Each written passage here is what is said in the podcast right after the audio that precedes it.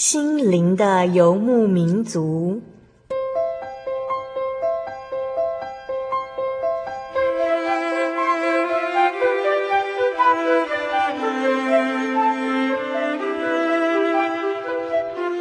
在这个谁都不管谁的后现代社会里，每个人的心灵都是游牧民族。成长的过程就是寻找的过程。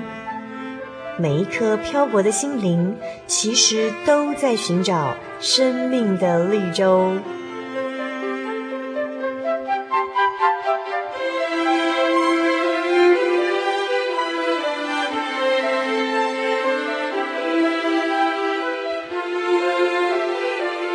本节目由真耶稣教会台湾总会制作，欢迎收听。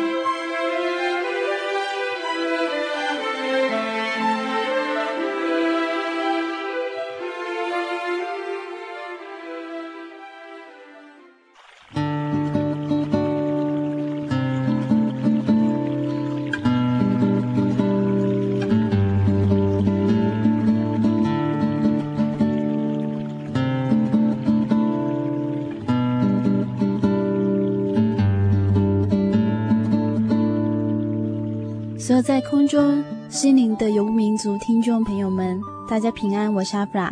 今天播出六百六十三集，我们邀请到的是真耶稣教会台湾总会神学院一年级林颂怀神学生。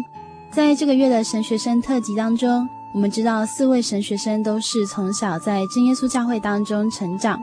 虽然大家从小领受一样的信仰，认识同一位神，但是在信仰的路途中，每个人却遇见了不一样的考验，虽然有着不一样的历练，但他们同样激发了为神工作的心，一起踏进神学院学习服事的功课。在今天节目开始之前呢，阿弗拉一样要跟所有听众朋友来分享好听的诗歌。这首诗歌是阿弗拉在二零零九年的七月五号，在真耶稣教会大德教会听到，由真耶稣教会中南区国二三班的孩子所唱的，歌名是《因为耶稣的爱》。歌词是这样写的：我们是压伤的芦苇，耶稣他不折断；我们是将残的灯火，耶稣他不吹灭；我们是迷失的那只羊，耶稣他寻找我；我们是受伤的那只羊，耶稣怀抱着我。因为有耶稣的爱，生命点燃了希望；因为有耶稣的爱，不再有惧怕黑暗。耶稣，我爱你，我的主，我将所有献给你。我。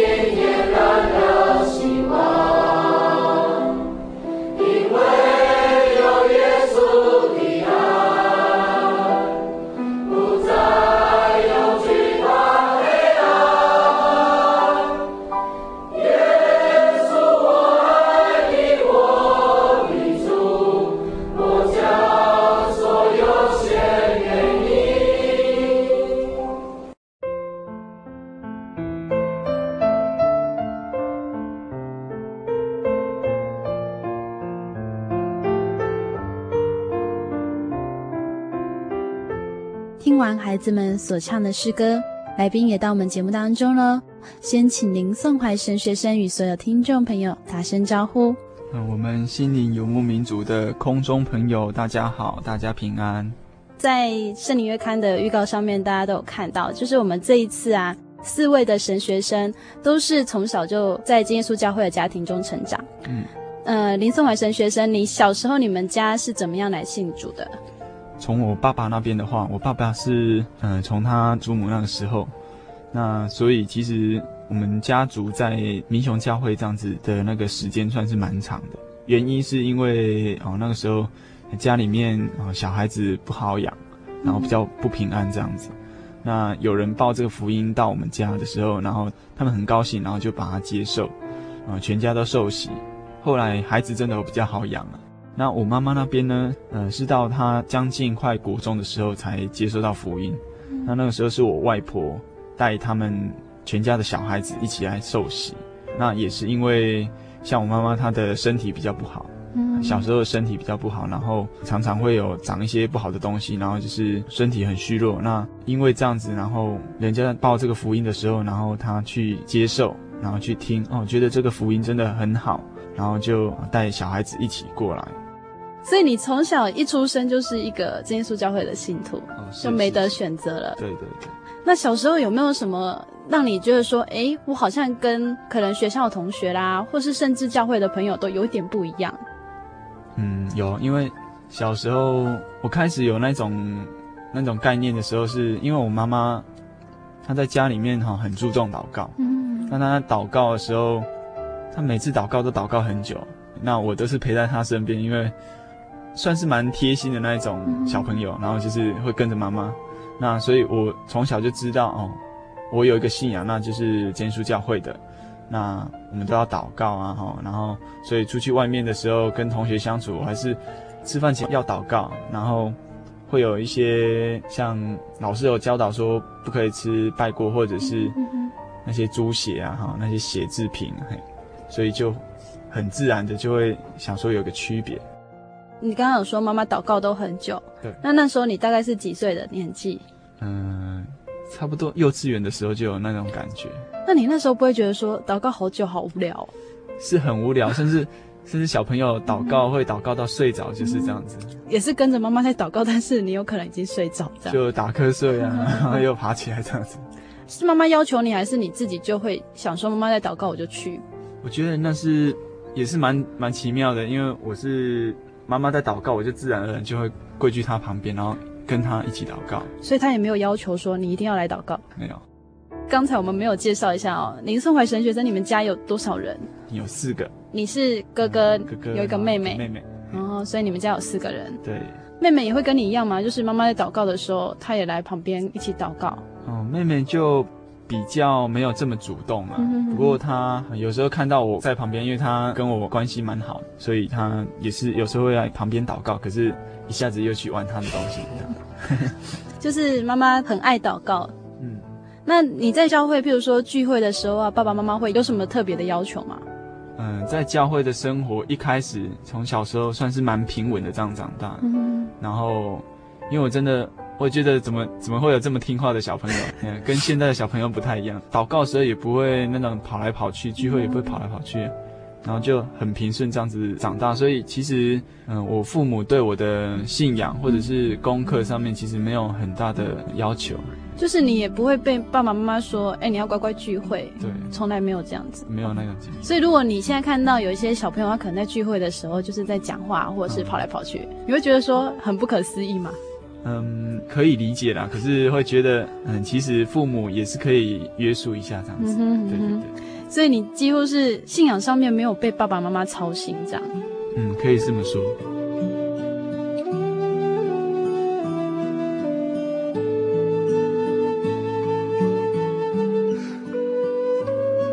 才国小你就开始觉得说这个信仰很重要吗？不然你为什么会乖乖的坐在教会聚会呢？嗯，这个信仰的重要不重要？我小时候一直到国中这个阶段，其实。是由于我对我妈妈的态度，嗯，我对我父母算是蛮贴心、蛮孝顺的这样子，嗯，所以他们很重视这个。然后我也会跟着重视。所以你自己其实没有很深入去思考，或者是说去怀疑这样子。哎，比较有一些挣扎或者是改变的时候，是从差不多国中、高中那时候。那个时候会开始去想，会开始去想，因为那时候我是觉得，嗯，我们这个社会刚好也是在转变啊，然后这几年其实改变非常的大。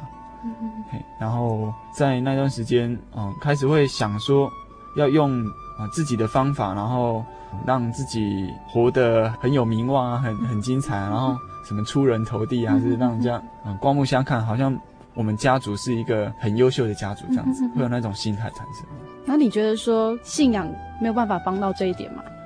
因为那个时候信仰对我的概念就是好像都是很柔性在劝说，所以比较没有力量。Oh. 那看到现实的社会，就是必须要用一些比较强硬的手段，然后跟人家在那边明争暗斗，才能够得到一些实际上的作为。这样，在教会是学不到这个明争暗斗这样。嗯，基本上是学不到的。嗯哼，所以你就会开始觉得说，可能你需要用自己的想法，或者用自己的方法去走你的人生的路嘛？嗯。那为什么会觉得说这个可能跟信仰没有关系？你不会觉得说，哎，我要出人头地啊，我要有名望，我跟神求。那个时候就可能信心就没有这么这么大了，然后对圣经的一些道理啊，哈、嗯，也是很懵懵懂懂这样子。老师在上面说，然后下面听一听就就忘记了，嗯、对，然后也没有想说要去把它实践，就是没有去很深入的想。嗯哼，是国中的时期，对，差不多那个时候开始有一些变化。嗯哼，为什么会后来又回到说信仰这个层面来过你的生活？嗯，就像刚刚说的，为什么我一开始会有那种想要靠自己的力量，然后来走出一片天这样子？嗯，其实很大的原因是因为自己在服饰上面，尤其我们以前呢，哈，以前在教会比较没有重视幼儿的那种。哦，可能一些服饰的工作，所以他们其实，在教会里面没有什么工作。那在没有什么工作、没有什么责任、没有什么服饰的机会的时候，他们很难从那种很平常的生活去体会到神。哦，你的意思是说，教会在做服饰工作，可能是年纪要比较大一点。对，就是可能你们青少年啊，对对对，青少年才开始。嗯，所以青少年以下的，就是大家就是快快乐乐来聚会这样，只是聚会而已。聚会，然后老师下课就。发点心啊，对、嗯、一些奖励这样子，的确是，就好像只是一个例行公事，可能来交差了事这样子。嗯，可是你对信仰，因为没有去服侍，所以不会很深刻。对。那国高中开始是接教员的工作吗？我们教会那边是从高中开始。嗯哼。嘿，那从高中就是有接触到嗯教员的服侍，那一开始都要去受训嘛。那个时候我们是到总会来受训，嗯、那受训的时候。嗯，传道者就有勉励啊，说我们以后就是要当一个好牧人，那要走在羊群的前面。那要走在他们前面，当然是要做好模范啊，因为你怎么样走，他们可能就是跟着你这样子走。你走歪的，他就走歪的；哎，走直的，他就走直的。能够有这样子的机会来到这边受训，那这是神验中我们，然后给我们的机会，一种恩典。那我们也不要看轻，好像只是一个教员这样子的态度啊，哈。好像只是一个带小朋友的工作，那其实我们要把我们的眼光、我们的视野哈放广一点，因为我们现在所教导、带领的这些小朋友啊，这些弟弟妹妹，可能在十几年后，哦，你结婚了有孩子了，那这些孩子就是交在他们的手中，嗯，哦，甚至以后的教会的一些负责人啊、长职啊哈，一些带领工作的一些干部，也是会从这些孩子出来，那这些都是要从。你本身哦，你现在所付出的，那会慢慢的看出他的一些果效出来。嗯哼嗯哼，所以这是你来总会的时候受训的时候，让你觉得印象深刻。对，就是以前没听过，以前比较没有这种概念。嗯哼，对，因为以前是被带领的那个。对对对。现在要变成有一个责任在自己身上的时候，嗯、是啊是。然后才会想说，好像在信仰上面会比较碰得到，碰得到神。对，那个时候就会觉得。现在责任已经托付在我的身上，在传道勉励之下，我也是很感动啊。然后真的去做的时候，那就会感觉好像自己的那些事情好像不是这么样的重要。就是比起当一个教员的服侍的工作，对，你反而不太重视说本来自己想要做的那些梦想啊什么的。对对对。为什么会有这样子的改变？是当你开始服侍的时候吗？对，当我开始服侍的时候，在服侍当中遇到什么样的状况？我那个时候在服饰，嗯、呃，一开始我是被安排到幼稚班的教员。嗯哼。那个时候一开始什么都不懂嘛，那老师说怎么样做就就跟着怎么样做，那我们就跟着实习。一开始老师又跟我们说了哈，就是说要跟这些小朋友在一起，那就是要放下身段。嗯哼。那因为我本身个性比较拘谨啊，嗯哼。那所以这个对我来说会有一点点挑战性。嗯。那不过很感谢主，就是那个时候我能够嗯就跟着他们就玩在一起，然后。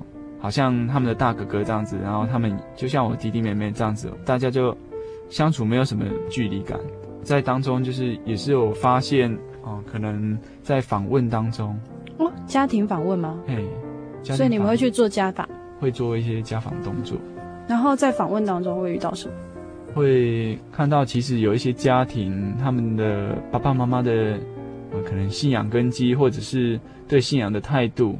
不是这么样的重视，嗯嗯嗯，对，那所以他的小朋友有时候在出席教会的一些活动，或者是宗教教育的这个聚会的时候，就会好像不是这么的固定这样子，这么稳定来参加这样。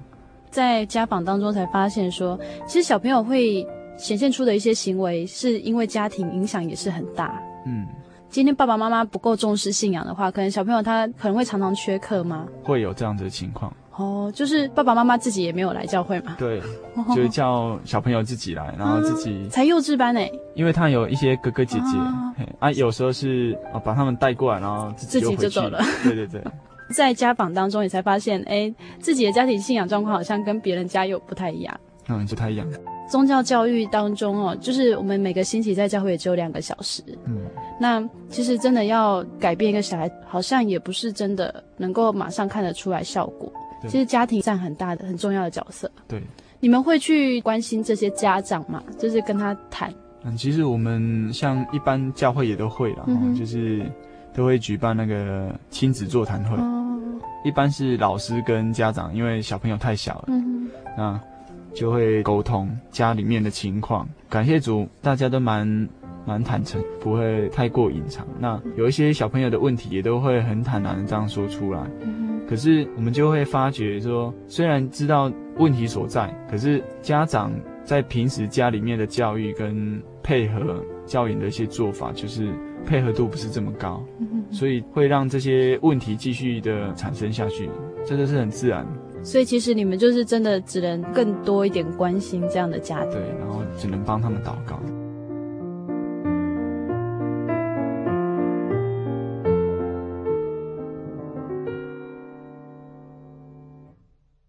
你们除了就是去受训以外嘛，那教会对教员有什么样的要求？教会的要求是说，希望我们教员能够做好模范嘛。嗯、像一般晚间的聚会啊，哈、嗯，那一般晚间聚会，可能像我们这个年纪的教员就是蛮年轻的，如果能够常常出席的时候，你才能够教育小朋友说，哦，我也要来聚会啊，你也要来聚会，嗯、那他们也会说，哎。真的有老师，不是老师只有说一说，他们要来这样子，跟他们爸爸妈妈一样。这个是高中时期啊。对。那学业上面怎么办？都一直来聚会，学业上面要怎么顾呢？其实我后来发现了，就是如果你真的有去做到你自己本身的一些责任的话，本分。对，学生的本分，那牺牲一点点玩的时间，跟同学一起交流的时间，那。其实还有充足的时间能够来参加聚会，然后功课上面也不会因为你来参加聚会的那几个小时啊、嗯、一两个小时这样子损失太多这样子。嗯，小时候会觉得说，哎，发现哦，怎么老师说我们要常常来聚会，可是老师都通常只有星期六才出现。哦嗯、对。其实对小朋友来说，他会觉得没有说服力。对对。那除了可能就是要求要来聚会以外，那还有什么吗？言行举止会要求吗？言行举止就是像穿着上面啊，哈、嗯，我们那个时候都有负担一些上台的工作嘛，嗯、那可能领事啊，啊，领事的时候，嗯，就衣服要穿的整齐嘛，嗯、那可能穿衬衫啊，然后穿皮鞋这样子，嗯、不是随便穿一件衣服就上去。头发上面也是，因为那个时候有一些流行，就是流行染头发，嗯、还是做一些比较炫、比较特别的，对对对的造型什么的。对，那我们就是必须要能够让人家看起来就是基督徒的样子嘛。那个时候可能你们带幼稚班，小朋友真的就是用看、用观察的，看老师到底在做些什么事情，这样。对对。所以就是这是你在当教员的时候会被要求的一些事情。嗯。你会觉得说，嗯，很难吗？其实说难，其实也不难；可是说简单，也不太简单。因为其实你会发现，嗯，有很多，嗯，也是去接受这样子训练的一些同伴，嗯哼，啊，也是教会的同龄。可是有时候因为整个风气的改变，嗯、那如果你没有这样子做，他们会觉得，哎，你真的很奇怪，为什么 你这样子？你变得很奇怪。对啊，你这么年轻，然后怎么好像？做的事情都很古板啊，然后没有跟上潮流这样子，对，就是心理上还是会有一些压力，对，来自同才的，对对。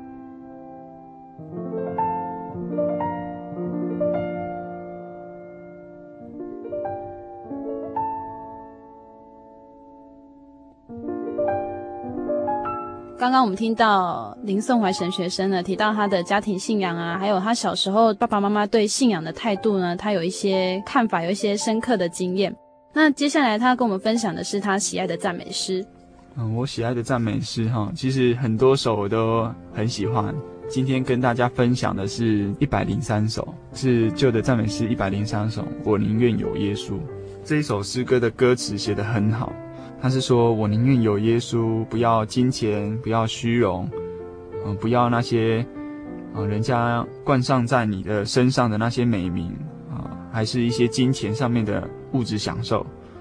那宁愿有一颗，啊、忠诚为主服侍的心，然后在他的侍奉的路上，在，啊、服侍众人啊，或者是在帮忙教会的一些事上，能够尽己所能，这样子。”甚至不愿意当那种声势很，呃显赫的那种君王啊，哈，高高在人之上，可是却被罪所辖制住。这样的歌词让我就是回想到我那一段那种很热切、很单纯在为神工作，然后在带领他的小羊，还是在我的那种学生的生活当中的一些热血的过程，会让我想到过去的那些事情的。我们一起来分享这首诗歌。me.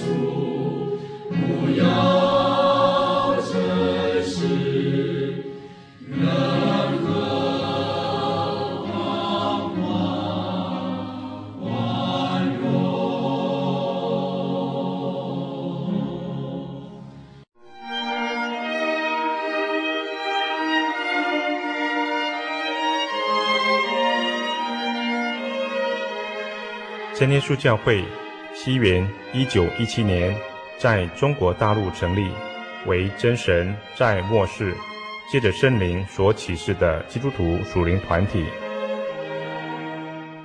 以回归圣经并延续使徒时代教会的精神，来传扬得救的全备福音。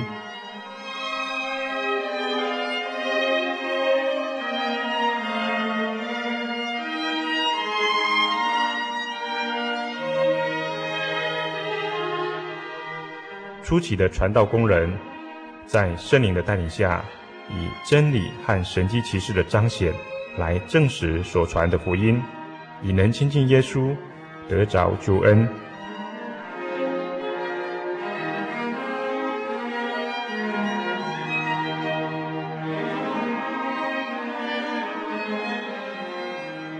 短短的几十年间，福音迅速地进展。包括整个中国大陆及台湾，直到今日，福音也传达全球各地。欢迎您亲临各地真耶稣教会，查考全备的福音，共享生命之恩。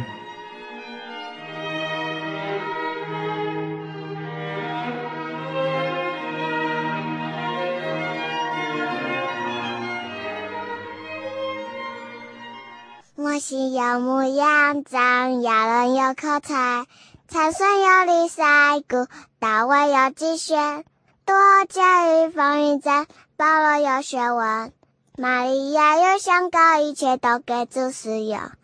你好吗？你知道怎么祷告吗？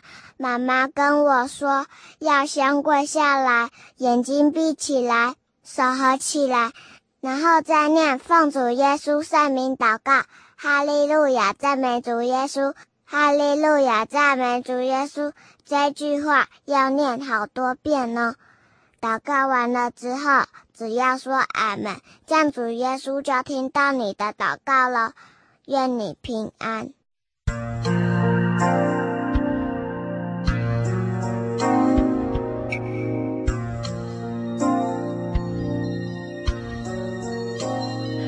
How she left, dashing right, we're heading anyway, chasing cash, chasing time. Why won't you see this is a crazy maze? Lift your head to the sky.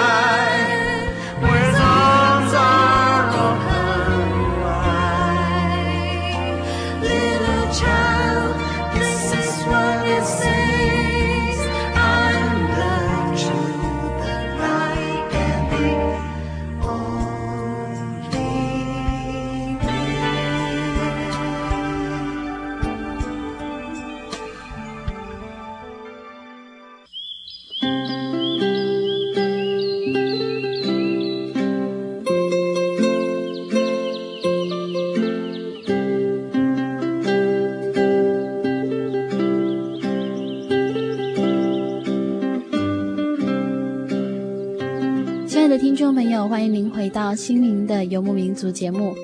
在上半段节目当中，我们听到了林宋怀神学生讲述了家庭的信仰，还有自己对信仰态度的转变。除了自己和信仰的关系，在家庭当中也发生了让他印象深刻的事情哦。我们继续来分享林宋怀神学生的信仰故事。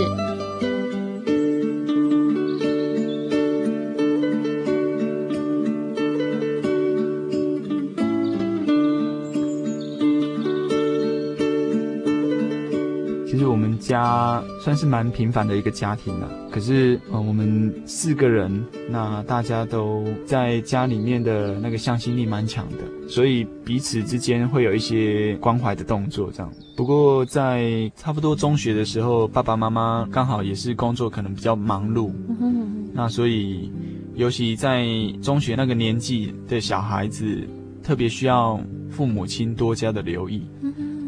因为我本身是比较没有那种需求的表现出来，所以他们好像觉得说，哦，小孩子乖乖自然的长大，这是比较正常的现象。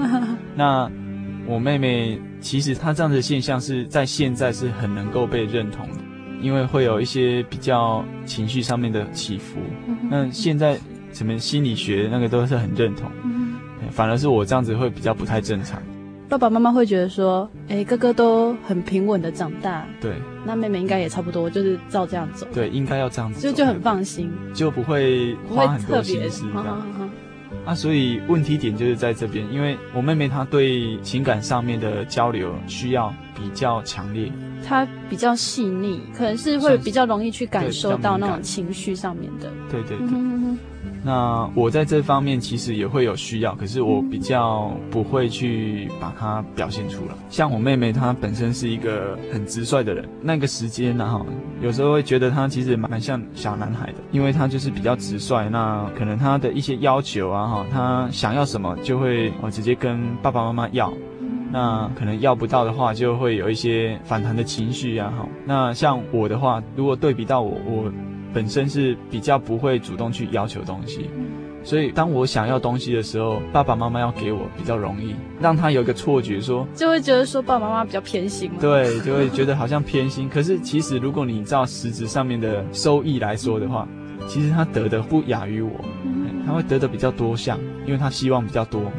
那我可能久久才说一项，哎，那很自然的得到这个东西。可是他会觉得你成功率比较高，对不对？对，所以他可能就会觉得说，为什么他要的都拿不到？对，那爸爸妈妈怎么去处理这个状况？这个状况其实爸爸妈妈哈一开始在接触的时候会觉得很奇怪，你这个孩子为什么这么爱计较？嗯，啊，可是当我用同理心这样子来想的话。其实，嗯，他可能会有这样的想法，也不是没有原因啊。我必须要付出的，让他觉得我所付出的应该有这样子的值得。那我得到这些东西才是应当的。那他没有付出这么多，所以他得到比较少，或者是他没有得到他所想要的，那这也是应当的。也能够让他有一个情绪比较平衡，然后比较缓和的这样子的作用。所以你就必须要去跟他沟通。哎，本身的一些自我要求，因为他会看。所以我自己的要求就要比他高，那对我就是要做他的榜样。那家里面的家事我应该做什么的，那他也应该做什么，这样子，那就是互相影响，不会让他觉得好像哥哥好像家里面就是什么事情不用做，那其实我们什么事情都是很公平这样子来做。那甚至有时候我会去做一些主动的帮忙，这样子。他在看说，到底有没有他想的那样，爸爸妈妈是不公平的。对，嗯哼，所以你就会主动说去改变这样的状况。对，因为你发现妹妹的状况之后，然后自己也做调整。对，其实我觉得在家里面都要有一个好像很容易观察到亲人情绪的人。嗯，因为如果你都一直没有发现这一点的话，对，其实会造成说家庭上面会有很大的伤害。在无形当中啊，尤其因为家人大家都是很坦诚嘛，嗯、哼那就不会去多加留意，那很容易就会在无形当中去伤害到对方。那那个时候，你如果要扮演一个和事佬，就是你要去解释说他这样的情绪表现是为什么，那他有这样的表现其实是正常的。那我们应该用怎么样的回应来让他减少有这样子的情绪表现？嗯一些现象，然后就是做一个比较缓和的解释，这样子。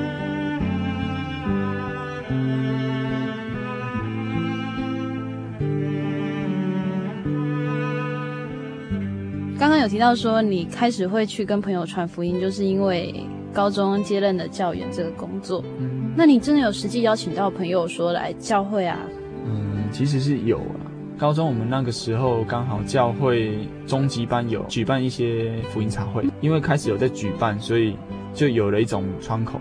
那有时候在举办福音茶会的时候，我们就会邀请我们的同学来，也是有一两个同学来参加。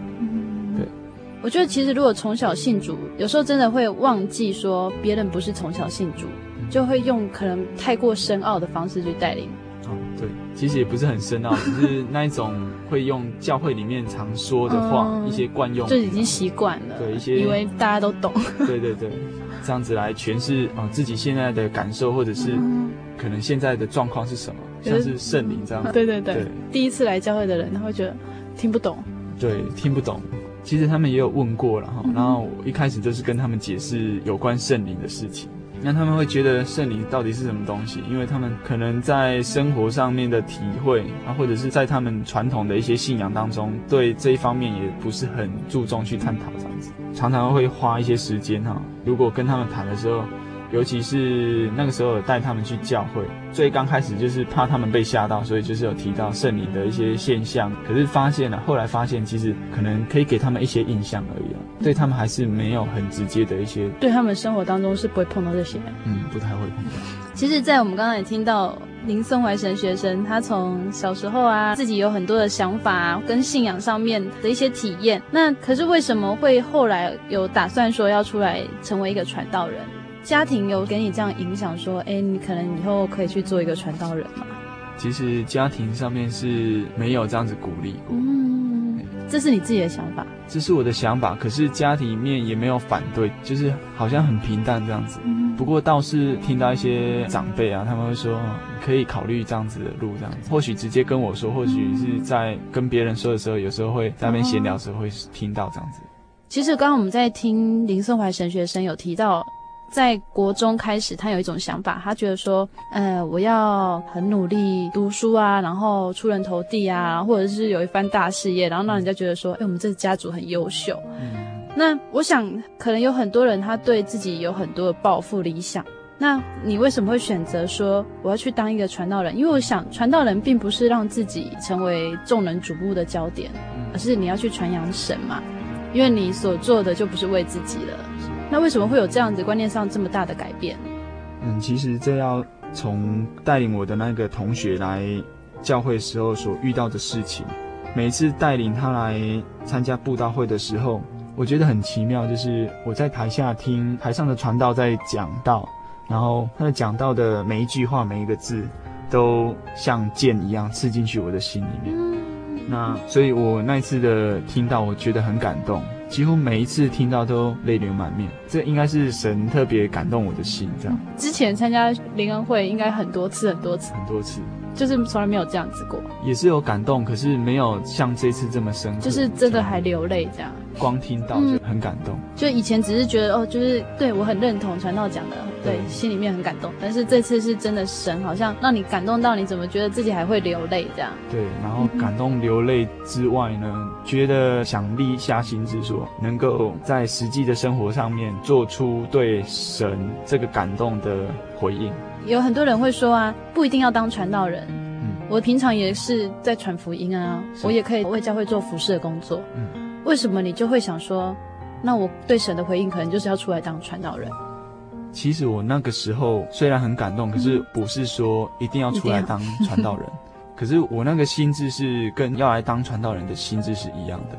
其实我是认为说，对，就像传道所说的，我们每个人都要在每天的生活当中活出基督这样子，然后能够荣耀他，那也能够造就旁边的人。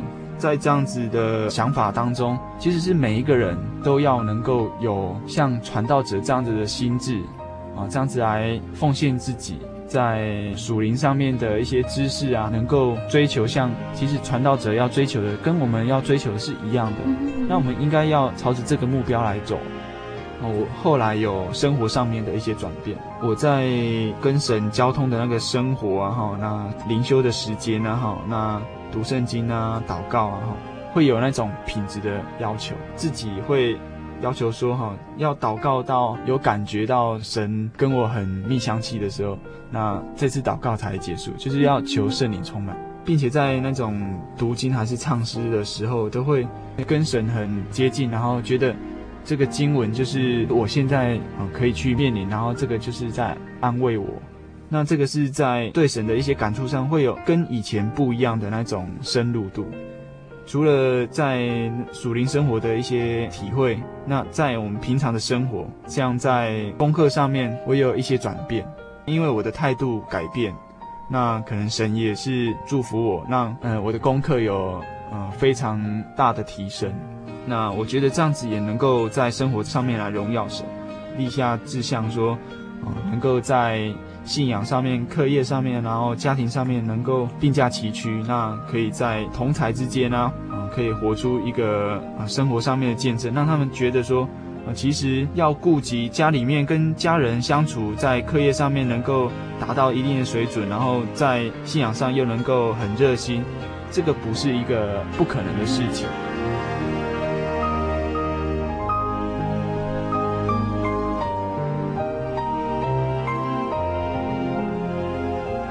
真的确定要去考神学院，是谁跟你说？哎，该出来考试，或者是你自己说？哎，我该出来了。嗯，其实我是最主要是我自己，可是当然旁边的声音也是有，嗯、旁边一些鼓励的声音还是有。那家庭嘞？啊，家庭面也是都蛮支持的。我妈妈本来她也不是很主动的说要让我来读神学院这样子，那也没有鼓励过这样子的性质。不过，他确实认为传道者是一个很值得的工作。在我大二的大专班，然后那一年刚好有流行病 SARS。那在那一次，我生了一场大病，然后发烧到四十几度这样子。那一次的经验让他好像换尸换倒，好像好像自己从那个绝望中，然后又把自己的孩子又找回来。因为这样子的状况，然后我又在外地，他跟我爸爸就祷告。那在祷告当中，他们本来很紧张、很担心的心情，在祷告当中就得到了安慰。好像神就跟他们说：“你们不用担心，这个是我的孩子，他不会有事情的。”这样子。那祷告之后，他是这样子的感受，那我爸爸也是这样的感受，所以他们就放心这样子。所以这个就影响到对我献身的这样子的意愿。啊的一个支持，在家里面的支持哈，我妹妹是最早的，她一向都很支持我的一些想法。那接下来就是我妈妈。那因为我在大学毕业后就去当兵了，那当兵的时候我有很多想法了哈。其实那个时候我已经好像觉得我应该会来走这一条传道的路。那可是我在犹豫，说是不是要再做一些准备啊？哈，要再多读一些哈有关神学的学问啊知识，然后再过来我们教会这边来受训。那或者是能够继续往我自己的专长，在化工领域，然后能够取得一些更深，能够自己嗯开工厂啊怎么样？然后自己有一番事业，然后能够在我的事业当中能够传扬福音啊，那也是一种的啊方法。那个时候是在犹豫当中，不过到我退伍之后，我就直接去工作。那我工作其实有一种缓冲的意味了。我是想说，嗯，可能工作个一年，那让自己思考好，看自己到底是要往哪个方向来走。所以那个时候就在桃园的大园那边做那种化学的颜料的工作。哦，其实那家公司也是蛮稳定的，工作稳定，那休假也是很稳定，会觉得，嗯，其实那样子的生活也是蛮舒服的。可是，在工作里面就会觉得好像缺少什么。那每天就是起床就去做公司里面的事情，那做完之后又回到自己的寝室，能够参与的教会施工很少，也会觉得好像没有那种喜乐的感觉。不知为什么而忙吗？有这样的感觉吗？就好像，难道我的一生就只有只有工作，然后赚钱，然后没有什么样其他的一些期许，还是什么样盼望这样？后来就辞职。要报考的那一年，我是嗯一直工作到差不多四月份，那个时候辞职哈，其实还有一点点的犹疑啦。不过那个时候心智上面已经抓得蛮确定，就是我的最后的终点一定是要走这一方面。可是。什么时候？哪个什么时候？对，还不确定。那我现在辞职之后，有可能会去读书，有可能是读我原本的那专长方面，嗯、那有可能是读我刚刚说的，嗯，可能在神学教育和神学知识这边。可是你就是没有打算说是读神学院吗？就是还没有打算读我现在的 神学院这样子。那其实传道遇到我就会在那边跟我说啊，准备好了没啊？然后怎么样怎么样？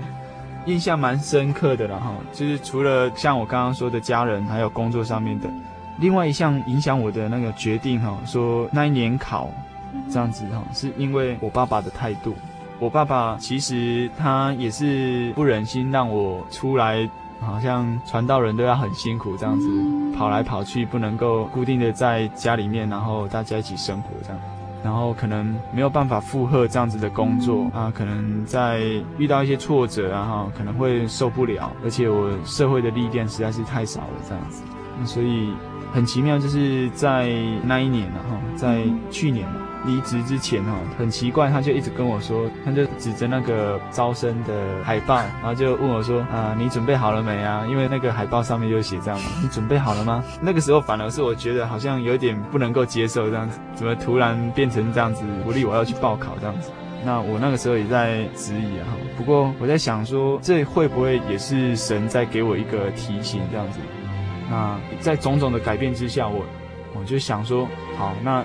虽然我现在的那种感动没有像起初的那样子那么清楚强烈，强烈，那可是我把这个选择，这次的选择不要由我来决定，让神来决定。那尽力的做好我啊人所能够做的。呃，其实也算是顺利的，就真的考上了。进到神学院有没有跟之前想象的不一样？在来神学院之前，会觉得神学院应该大家都是那种。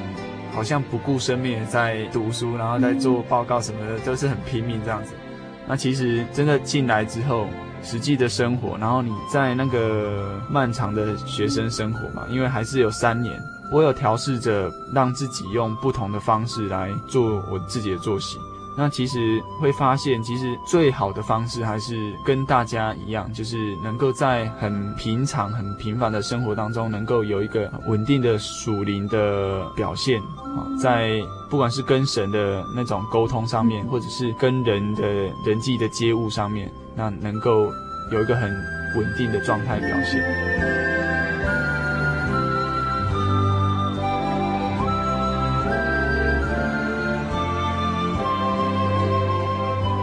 在我们刚才呢，听到了林颂怀神学生对信仰的认识。呃，在节目的最后呢，他跟我们分享的是他喜爱的圣经章节。那最后要跟大家分享的一个经节是加拉太书二章的二十节：我已经与基督同钉十字架，现在活着的不再是我，乃是基督在我里面活着。并且我如今在肉身活着，是因信神的儿子而活。他是爱我，为我舍己。这一节经节是我们属灵的前辈保罗所说的。那这是他对基督钉死在十字架上这样子有深刻的感受，对神的一个告白。那也是对世间的一个宣誓！我已经跟基督已经同钉十字架，那现在活的不再是我自己。而是主耶稣基督在我里面活着，所以现在我活着的生命是靠着主来活，是让主耶稣基督的能力还有他的生命，能够在我这个比较软弱的肉体之下，哦，能够因为他来活出他的光彩。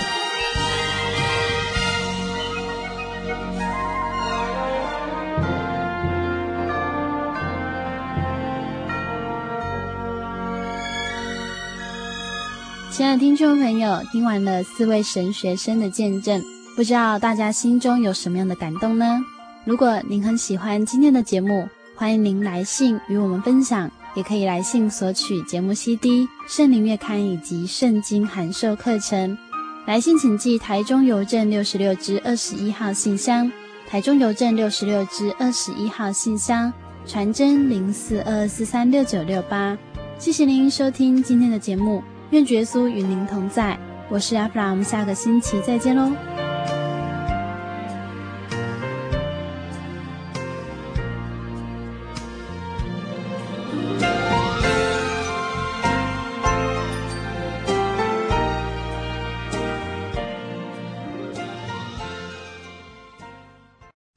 我对圣经的道理好有兴趣哦，可是又不知道怎么入门哎。你可以参加圣经函授课程啊！真的啊？那怎么报名？只要写下姓名、电话、地址，寄到台中邮政六十六支二十一号信箱，很快的，你就会收到第一课的课程了。赶快去寄吧！嗯。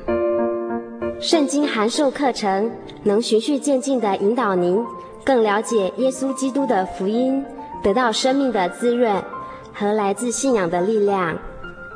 本课程完全免费欢迎来信台中邮政六十六之二十一号信箱请注明参加函授课程。月神祝福您。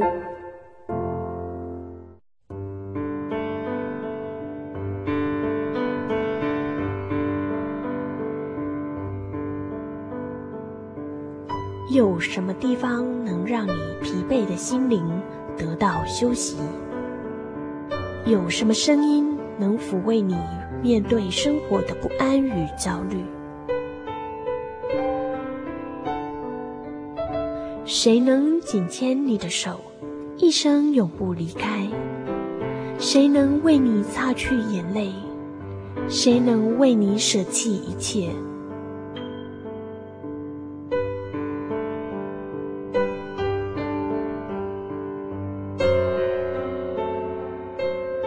稣基督正等着您，等候您回到他的身旁，再次与他相认。欢迎您至各地真耶稣教会，让我们的疲惫与不安，在他怀中得到安歇。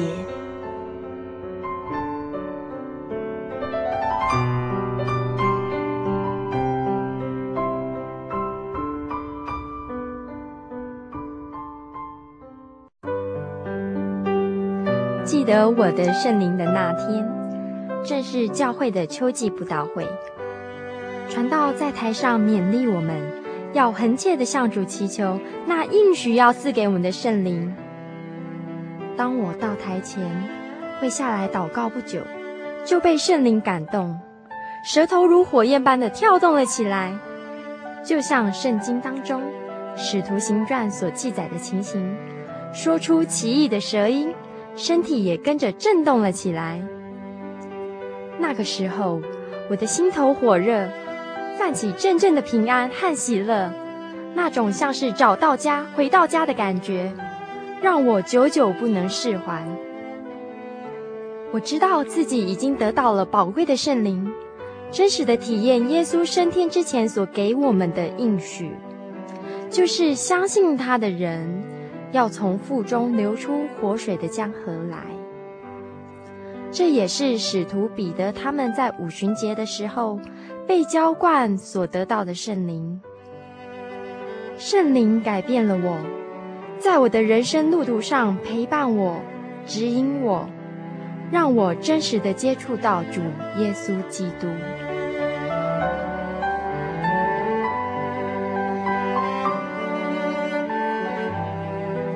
圣灵就是真神所赐的灵。亲爱的朋友，使徒保罗曾经问以弗所教会的信徒：“你们信的时候受了圣灵没有？”他们回答说：“还没有。”假如你也想体验、接触这宝贵的圣灵，我们都非常欢迎您到各地的真耶稣教会，跟我们一同来查考，一同来祈求。您可以上喜信网站来查询各地真耶稣教会的地址。Jy 点 org 点 tw，我们衷心的期盼你也可以跟我们一起来领受这宝贵的圣灵。